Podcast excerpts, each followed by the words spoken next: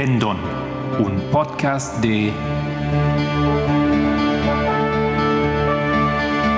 El Librito. Hola, mi nombre es Marco Barrios y hoy es lunes el 17 de abril.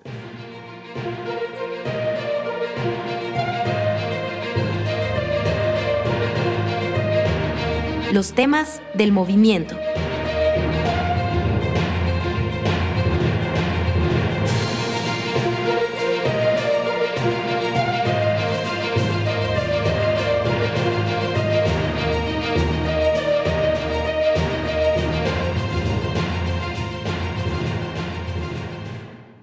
Continuamos hoy el podcast basado en la presentación número 20 de la Escuela de Uganda de 2020. Ya estamos llegando a las, a las, últimas, em, a las últimas clases con Tess Lambert. Ok, voy a comenzar con una recapitulación. En la última vez hemos hablado, hemos aprendido un poco más sobre Mike Moore y Alexandra Ocasio-Cortez. Eh, especialmente en cuanto a su fe. Y hemos visto que los, los dos tienen una fuerte relación con la Iglesia Católica. Entonces, en cuanto a la historia de la cosecha final para el mundo, la mayor amenaza no son los movimientos y personajes conservadores, algo que era la amenaza al comienzo de su propio movimiento o su su propia historia y proceso de liberarse del mundo y juntarse al pueblo de Dios. Em, no obstante, el movimiento de la falsificación, o sea, el papado, estará aliado a los líderes liberales de estos tiempos. En otras palabras, Michael Moore se convierte en enemigo. Em, el que al comienzo lideró la separación em, de los neos del, mundo de, de, la misma Babilonia o, del mundo, ¿no es cierto? A esas alturas ya es, em, no es una ayuda más para ellos, sino el enemigo o la amenaza. Ok. Mirando un poco más hacia atrás, hemos visto eh, la historia de la, de la, reforma de la Iglesia Católica. Hemos eh, pasado por los hitos de 2001, 2005, 2013, 2019, 2021, que es España. Em, hemos destacado ese periodo de 2014 a 2019, que fue el tiempo de la reestructuración de la Iglesia Católica Romana bajo Francisco. Hemos comparado y contrastado esa historia con la restauración de Israel moderno. Y luego hemos paralelado esas historias con la tercera guerra de los diádocos. De esa guerra hemos, hemos aprendido y sacado información, ya que es una guerra entre rey del norte y rey del sur, y que culmina en la guerra de Babilonia. Y en esa guerra de Babilonia, Seleuco se establece, establece su reino. No parecía muy sólido su postura o su posición, mejor dicho, hasta este, este momento huyendo y siempre bajo la, bajo la gran amenaza de Antígono Monóftalmos, ¿no es cierto? Ok, y esa historia va de paño hacia la ley dominical. Claro que mm, hoy no comparamos una guerra entre Francisco, no estamos hablando de una guerra literal, ¿no es cierto? Y el presidente de los Estados Unidos, que representa entonces esos dos personajes de la tercera guerra de los diádocos. ¿Por qué, ¿Por qué no? Porque nosotros hemos cambiado, hemos entendido que la interpretación de literal a literal no es válida, no es correcto para nosotros, para nuestro tiempo. Y no se puede hacer. No podemos tomar una guerra y decir esto equivale a una misma guerra, ¿no es cierto? Es una guerra em, no literal, o sea, no con armas, no, no física, ¿no es cierto? Sino una guerra a nivel de ideas y de conceptos y de movimientos. Hasta aquí entonces este pequeño resumen.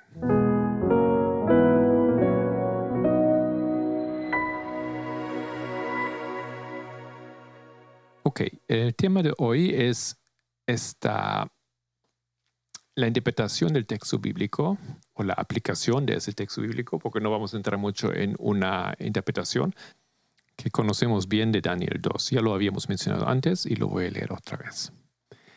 Daniel 2, versículo 34. La estuvo mirando hasta que una piedra fue cortada sin ayuda de manos y golpeó la estatua en sus pies de hierro y de barro y los desmenuzó. 44. Desmenuzará y pondrá fin a todos aquellos reinos y él permanecerá para siempre. Tal como usted vio que una piedra fue cortada del monte sin ayuda de manos y que desmenuzó el hierro, el bronce, el barro, la plata y el oro. Ok, entonces em, hemos pues hace, años ya mostrado y hablado de esto, em, diciendo que la piedra representa el movimiento, mientras la montaña representa la iglesia adventista. Entonces, esto se convierte en el gran tema del movimiento, porque el movimiento consiste en la separación, el ser cortado de la iglesia adventista. Eso no significa que se convierte en cada tema, ¿no es cierto?, en, una postura opuesta o diferente. No, eso significa que ya no forma parte de la estructura del adventismo. Y esa, esa, esa salida del adventismo, de, de esa estructura, es a base de tomar diferentes posiciones en algunos puntos claves. ¿Ok? Em, muy bien. Entonces, um, Diez hace aquí una, una, interesante comparación y dice cómo, cómo podemos en, esa, en esa, ese sueño de Nabucodonosor ver que Dios es aquel que estrecha su mano y su mano tiene cinco dedos, ¿no es cierto? Y saca ese pueblo de la montaña. Así se materializó también en la historia de nosotros porque a través de un movimiento de reforma que tiene cinco hitos, ese proceso de la separación de la iglesia se llevó a cabo.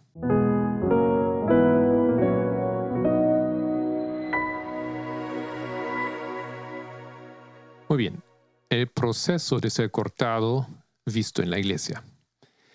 1989, Jeff fue convocado para iniciar ese proceso. Es este fue el personaje que también conocemos bajo el, símbolo, eh, título simbólico de primer ángel.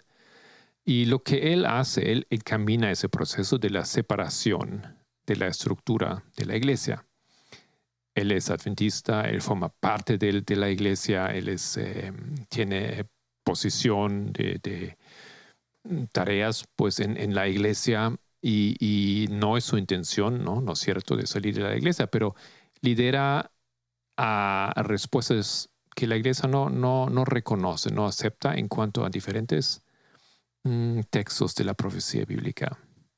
Y esto entonces significa a lo largo de ese proceso una separación. Primero una separación simplemente en cuanto a puntos de vista sobre eh, los tiempos del fin.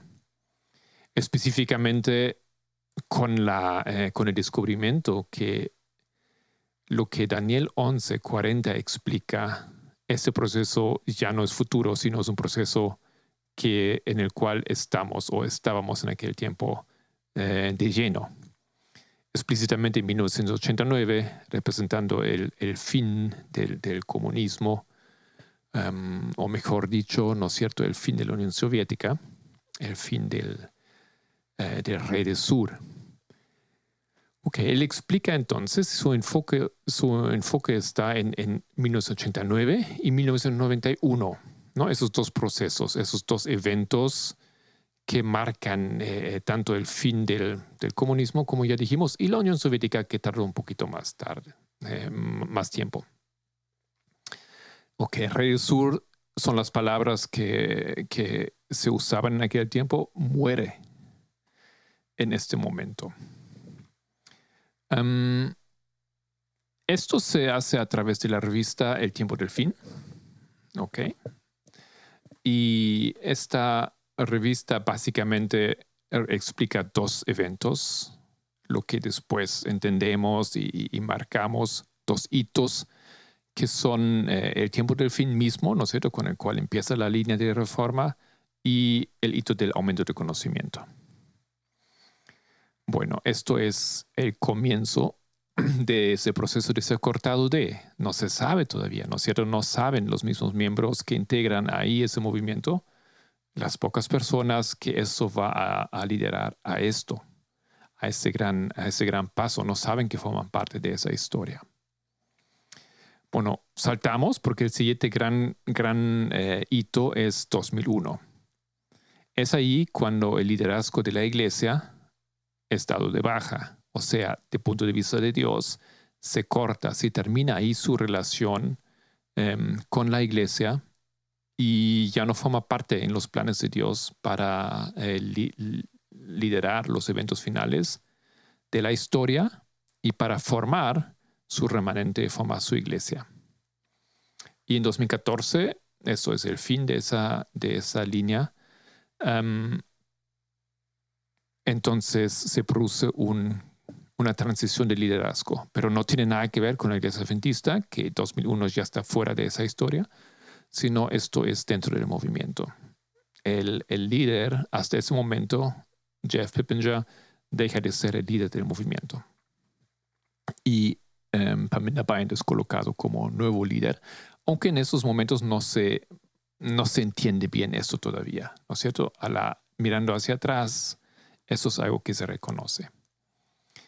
Pero de hecho, con su em, teología, con sus descubrimientos, con sus explicaciones, Pamela eh, se convierte en el nuevo líder del movimiento. Y después, en esa etapa que ahora empieza, en esa dispensación que empieza en 2014, hasta 2019 tenemos 2018 que destacar, la formalización, ¿no es cierto? Em, y en este momento, donde hay una vez más, eso se clamó de medianoche, hay una vez más una división en el movimiento. Esas divisiones, ¿no es cierto? Esas separaciones son ese proceso de ese cortado de. Es un proceso largo, ¿no es cierto?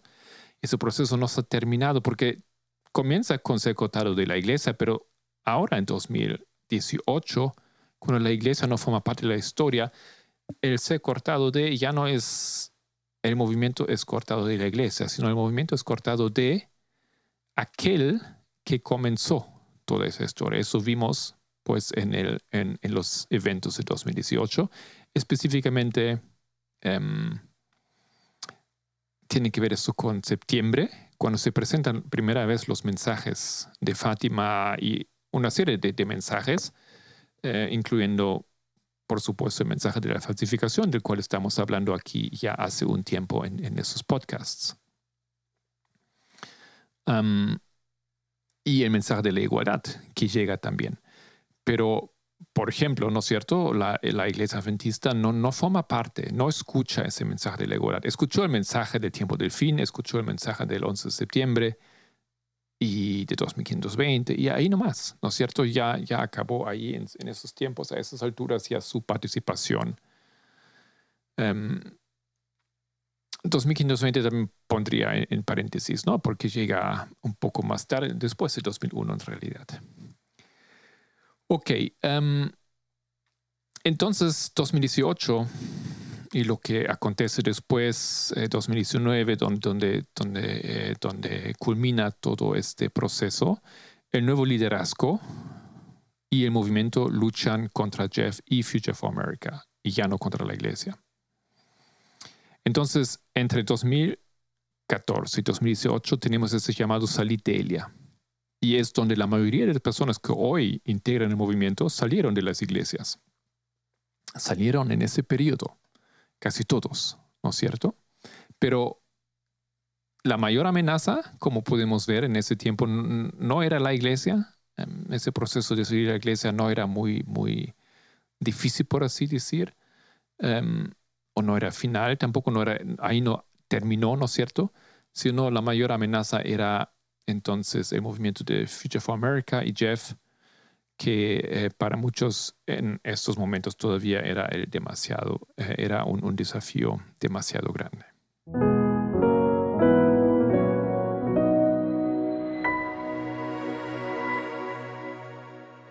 Ahora miramos el proceso de ser cortado, pero para el mundo. Hemos visto cómo fue para la iglesia y ahora para el mundo. Em, hemos estudiado mucho esa historia, no, no necesito dar mucho detalle aquí, pero tenemos tal vez que recordar un momento que tenemos permiso de hacer esta comparación, ¿no es cierto? Porque conocemos la interpretación de Hechos 27. donde la estructura de la iglesia es comparada con la estructura de los Estados Unidos. Y desde luego, pues tenemos el permiso de hacer esa comparación y mirar esas dos líneas. Y desde luego, 2014, donde comienza el tiempo del fin para, para el mundo, ¿no es cierto? Vemos que también hay un, un eh, primer ángel, por así decir, un reformador, que fue Michael Moore. Lo hemos identificado como ese personaje que lidera el movimiento contra, el, contra los Estados Unidos conservadores. Em, decimos contra la estructura de los Estados Unidos. ¿Qué significa eso? La estructura de los Estados Unidos significa todo lo que es representado por, eh, por la América conservadora de Donald Trump. También podrías meter a Steve Bannon ahí y muchos personajes más. Y Michael Moore lidera pues el movimiento en contra de esta América. Y claro, hay muchas personas que le siguen en esto, directa o indirectamente. En la siguiente eh, fase que también hemos eh, visto en el movimiento, 2018, em, ya, ya, tenemos la formalización. Y igual como en nuestro caso, esto se produjo en septiembre, octubre. Igual como cuando llegó el mensaje en nuestro movimiento en septiembre y los primeros días de octubre, de parte de, la, eh, de Tess Lambert. Así, el mundo también recibió eh, de Michael Moore otro, otro mensaje que él lanzó a través de sus películas, ¿no es cierto? Sus documentales. Y recuerdan en la última vez, en el podcast hemos, hemos eh, citado esa conversación entre eh, Papa Francisco y Michael Moore, donde Francisco le, le alienta, le, le, dice, tienes que hacer tus películas, ¿no es cierto? Entonces, eso es el medio de comunicación eh, para el mundo. Y pues en septiembre, octubre de 2018, Michael Moore lanza Fahrenheit 11.9, su película sobre los eventos de 2014, los eventos de Flint, Michigan, eh, los escándalos y, pues América corporativa y todo lo que está involucrado en esto. Y en ese año también Michael Moore va al Vaticano, como hemos escuchado la última vez, y se encuentra con el Papa, tienen una charla interesante, muy amigable, eh, que pues da mucha información para uno que quiere entender dónde está colocado Michael Moore.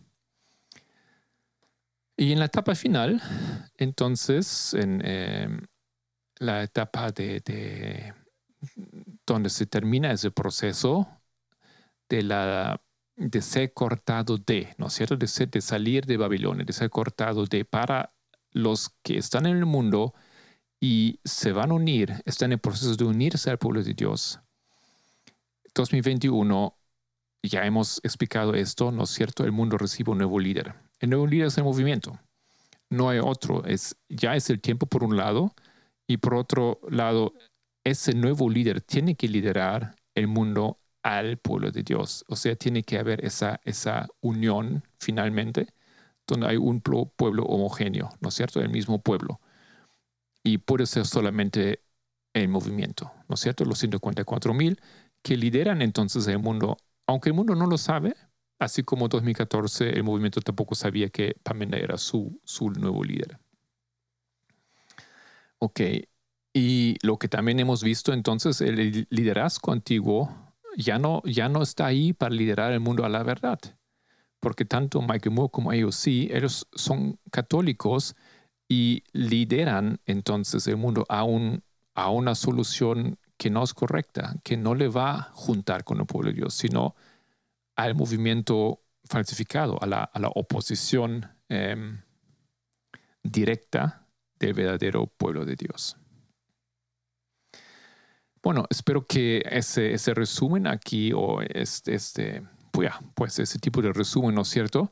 Nos ayuda a tener más claridad cómo fue ese proceso y, para tener esa historia que en realidad es totalmente simple y es fascinante cómo, cómo funciona y cómo es como un espejo realmente.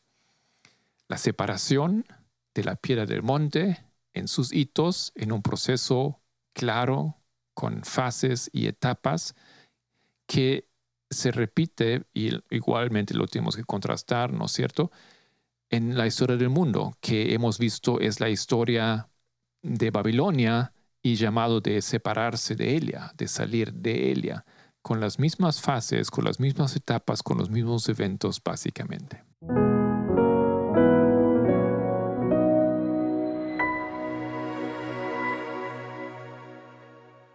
¿Y qué me ha sorprendido esa semana?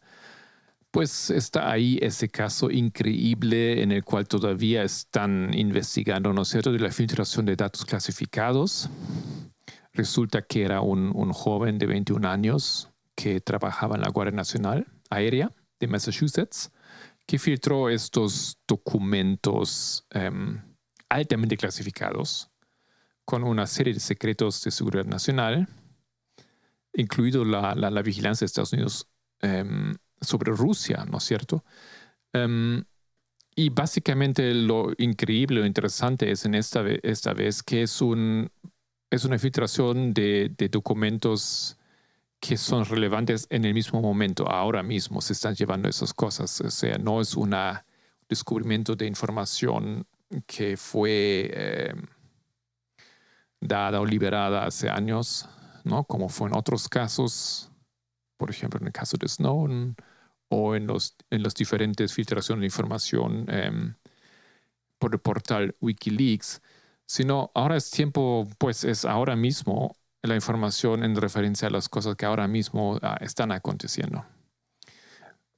Bueno, a través de un proceso eh, interesante, em, se, pudo rastrear y descubrir eh, quién era ese, ese joven, quién había em, liberado esos documentos. Em, está ahí el New York Times que investigó es una investigación, digamos, a nivel, um, como lo diría, no cibernético, ¿no? Tú tienes, ellos fueron en un proceso súper interesante donde fueron a buscar dónde se liberaron los documentos, en qué foros se presentaron. Y todo esto eh, llegó a fines de cuenta a una, a, una aplicación, Discord, donde hay diferentes canales, es algo así como una plataforma de, de medios sociales, ¿no es cierto? y había un pequeño grupo de jóvenes, eh, la mayoría menor de edad, donde hablaron entre ellos videojuegos, eh, sus, chistes em, de mal gusto, etc. Y ahí ese joven, que era uno de los que estaba mayor de edad, simplemente filtró, colocó esos datos. Es un poco mm, una pregunta, ¿por qué él hizo eso? ¿No es cierto? Porque aparentemente él no es, no hizo esto esto como una acción, como un accionismo en contra de alguien, contra el gobierno o a favor de Rusia o en contra de Ucrania, nada de esto. Aparentemente él lo compartió simplemente para compartir o para demostrar que él tiene acceso a algo que otros no, no, saben, ¿no es cierto? Impresionar, tal vez. Bueno, está en medio de, la investigación este proceso. Y otra cosa que me... Eh, me impresionó en esa semana es el siguiente reporte. Voy a leer de, de New York Times ese artículo. Cada vez más niñas autistas. El autismo, un trastorno de desarrollo neurológico caracterizado por dificultades de socialización y comunicación, así como por conductas repetitivas, se ha asociado durante mucho tiempo a los varones pero en la última década, a medida de que médicos, de que más médicos, profesores y padres han estado atentos a los primeros síntomas de trastorno, ha aumentado la proporción de niñas diagnosticadas. En 2012, los Centros para el Control y la Prevención de Enfermedades de Estados Unidos calcularon que los niños tenían 4.7 veces más probabilidades que las niñas de ser diagnosticados con autismo. En 2018, la proporción se había reducido de 4.2 a 1. Y en los datos publicados por la agencia el mes pasado, la cifra era de 3.8 a 1.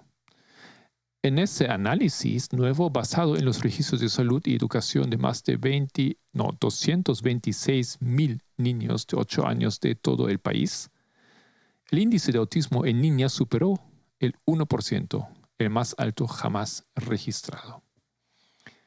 Pues y, tal vez aquí entre paréntesis, ¿no es cierto? Em, no es porque de repente hay más niñas con autismo, no, es porque ahora están entendiendo mejor cómo diagnosticar en niñas el autismo. Eh, el número es, podemos entender, ¿no?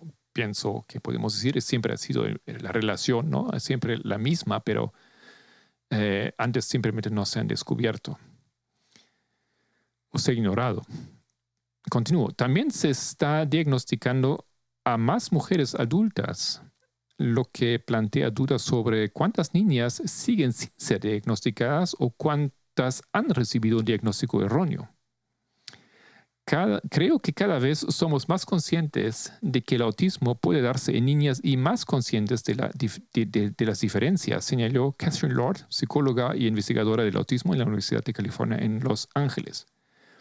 En el primer estudio sobre el autismo publicado en 1943, Leo Kanner, psiquiatra de la Universidad John Hopkins, identificó a 11 infantes, 8 niños y 3 niñas, con el poderoso deseo de soledad y uniformidad. Pero no fue sino hasta 1980 cuando se reconoció el autismo de manera oficial en el Manual Diagnóstico y Estadístico de los Trastornos Mentales, el principal sistema de clasificación utilizado por, los eh, psiquiatras. Pero el diagnóstico se definió de manera restrictiva la cual exigía la presencia de una falta de interés generalizada en las personas, así como trastornos de lenguaje y fijaciones particulares. Todo ello detectado antes de que el niño cumpliera 30 meses. Con el tiempo, a medida que los expertos comprendían el autismo como un amplio espectro de conductas, los criterios del manual MDE se ampliaron. Los niños podían tener dificultades para hacer amigos o imitar a otros, retrasos en la comunicación verbal o no verbal, o intereses restringidos o repetitivos como una preocupación por temas concretos. La mayoría de las niñas diagnosticadas con autismo en aquellos primeros tiempos tenían discapacidades intelectuales, lo que facilitaba su identificación, aseveró Lord. Asimismo, muchos médicos no sabían que el autismo podía manifestarse de otra manera en las niñas y tener expresiones físicas menos evidentes. Los estudios realizados desde entonces han demostrado que las niñas con autismo son más propensas que los niños a camuflar sus dificultades sociales, pues en ocasiones imitan los comportamientos de las niñas de su entorno. Además, los adultos suelen eh, tratar diferente a las niñas. Por ejemplo, les dicen que sonrían o las animan a participar más en los juegos de grupo. Incluso los juguetes que los médicos utilizaban para evaluar a los niños autistas fueron criticados posteriormente por ser más atractivo para los niños. Siempre ha habido niñas autistas, dijo Lord. Creo que la gente no se dio cuenta de que quizá las niñas estaban recibiendo un tratamiento ligeramente distinto. La edición más reciente del manual MDE, publicada en 2013, reconoció un espectro aún más amplio de conductas que podrían indicar autismo y especificó que el autismo en las niñas podría pasar inadvertido debido a manifestaciones más sutiles de dificultades de socialización y comunicación. No obstante, a medida que crecen em, y las relaciones sociales entre las niñas se hacen más complejas, las niñas con autismo empiezan a destacar más y con frecuencia sufren acoso, explicó Peffrey. Eso nos lleva a otra gran diferencia entre niños y niñas. Las niñas pueden ser mucho más propensas a desarrollar ansiedad y depresión, comentó. Esos problemas psiquiátricos también pueden ocultar el autismo subyacente y dar lugar a diagnósticos erróneos. En la revisión de decenas de estudios realizada en 2017, investigadores del Reino Unido calcularon que la verdadera proporción entre los sexos estaba más cerca de 3 a 1. ¿Recuerdan? Que antes habíamos escuchado que era casi 5 a 1 o 4.7. Algunas encuestas en línea que incluyen a personas que se han autodiagnosticado muestran una inclinación aún menor de hombres a mujeres. Aunque no cabe duda de que el autismo está infradiagnosticado en las niñas, la mayoría de los expertos afirman que es más frecuente en los niños. El autismo tiene fuertes raíces genéticas y algunos estudios sugieren que las diferencias entre sexos pueden deberse, al menos en parte, a diferencias biológicas innatas. Por ejemplo, las niñas con autismo suelen ser portadores de mayores mutaciones genéticas que los niños. Según Perfrey, es posible que las niñas necesitan un mayor impacto genético para verse afectadas. posiblemente porque son portadores de factores genéticos protectores. Y finalizando, los cambios demográficos del autismo no se limitan al sexo. La proporción de niños no blancos con autismo también aumentó con rapidez en la última década. En el nuevo informe de los DCD, los índices del autismo entre los niños negros y latinos de 8 años superaron por primera vez a los de los niños blancos. Pues, ¿qué se puede decir? Estoy feliz, ¿no? Que eh, la, ciencia descubre estas fallas y se apura a, remediar y solucionar esto para que las personas que necesitan la atención adecuada, entonces, en primer lugar, pueden ser diagnosticadas de manera correcta.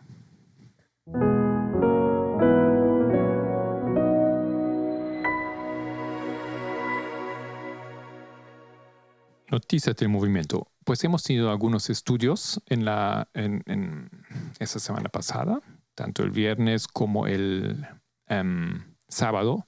Hemos tenido un tema que interesante em, presentado por Solange y Edita, ¿no? A base de una investigación, una conversación entre ellas, ellos eh, entonces compartieron este pues sus preguntas y sus descubrimientos con el grupo em, acerca del tema em, matrimonio en igualdad. Hemos visto dos partes hasta ahora y tengo entendido que ese tema se va, se va a continuar. Ya están ahí en YouTube para los que quieren verlo de nuevo o que lo, no, no lo han visto aún.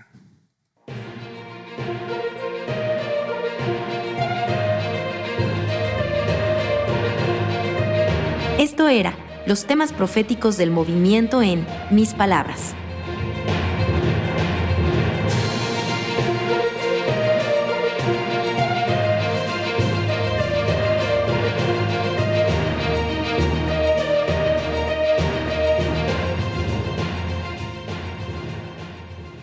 Espero que les haya gustado este podcast y les deseo un feliz comienzo de esta nueva semana. Si quiere profundizar con algunos de los temas del podcast, encuéntranos en librito.org.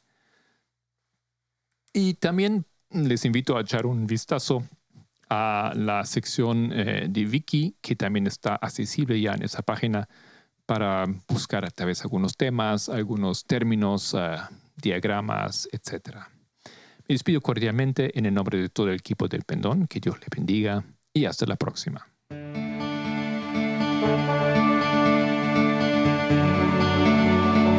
El Pendón, un podcast de El Librito.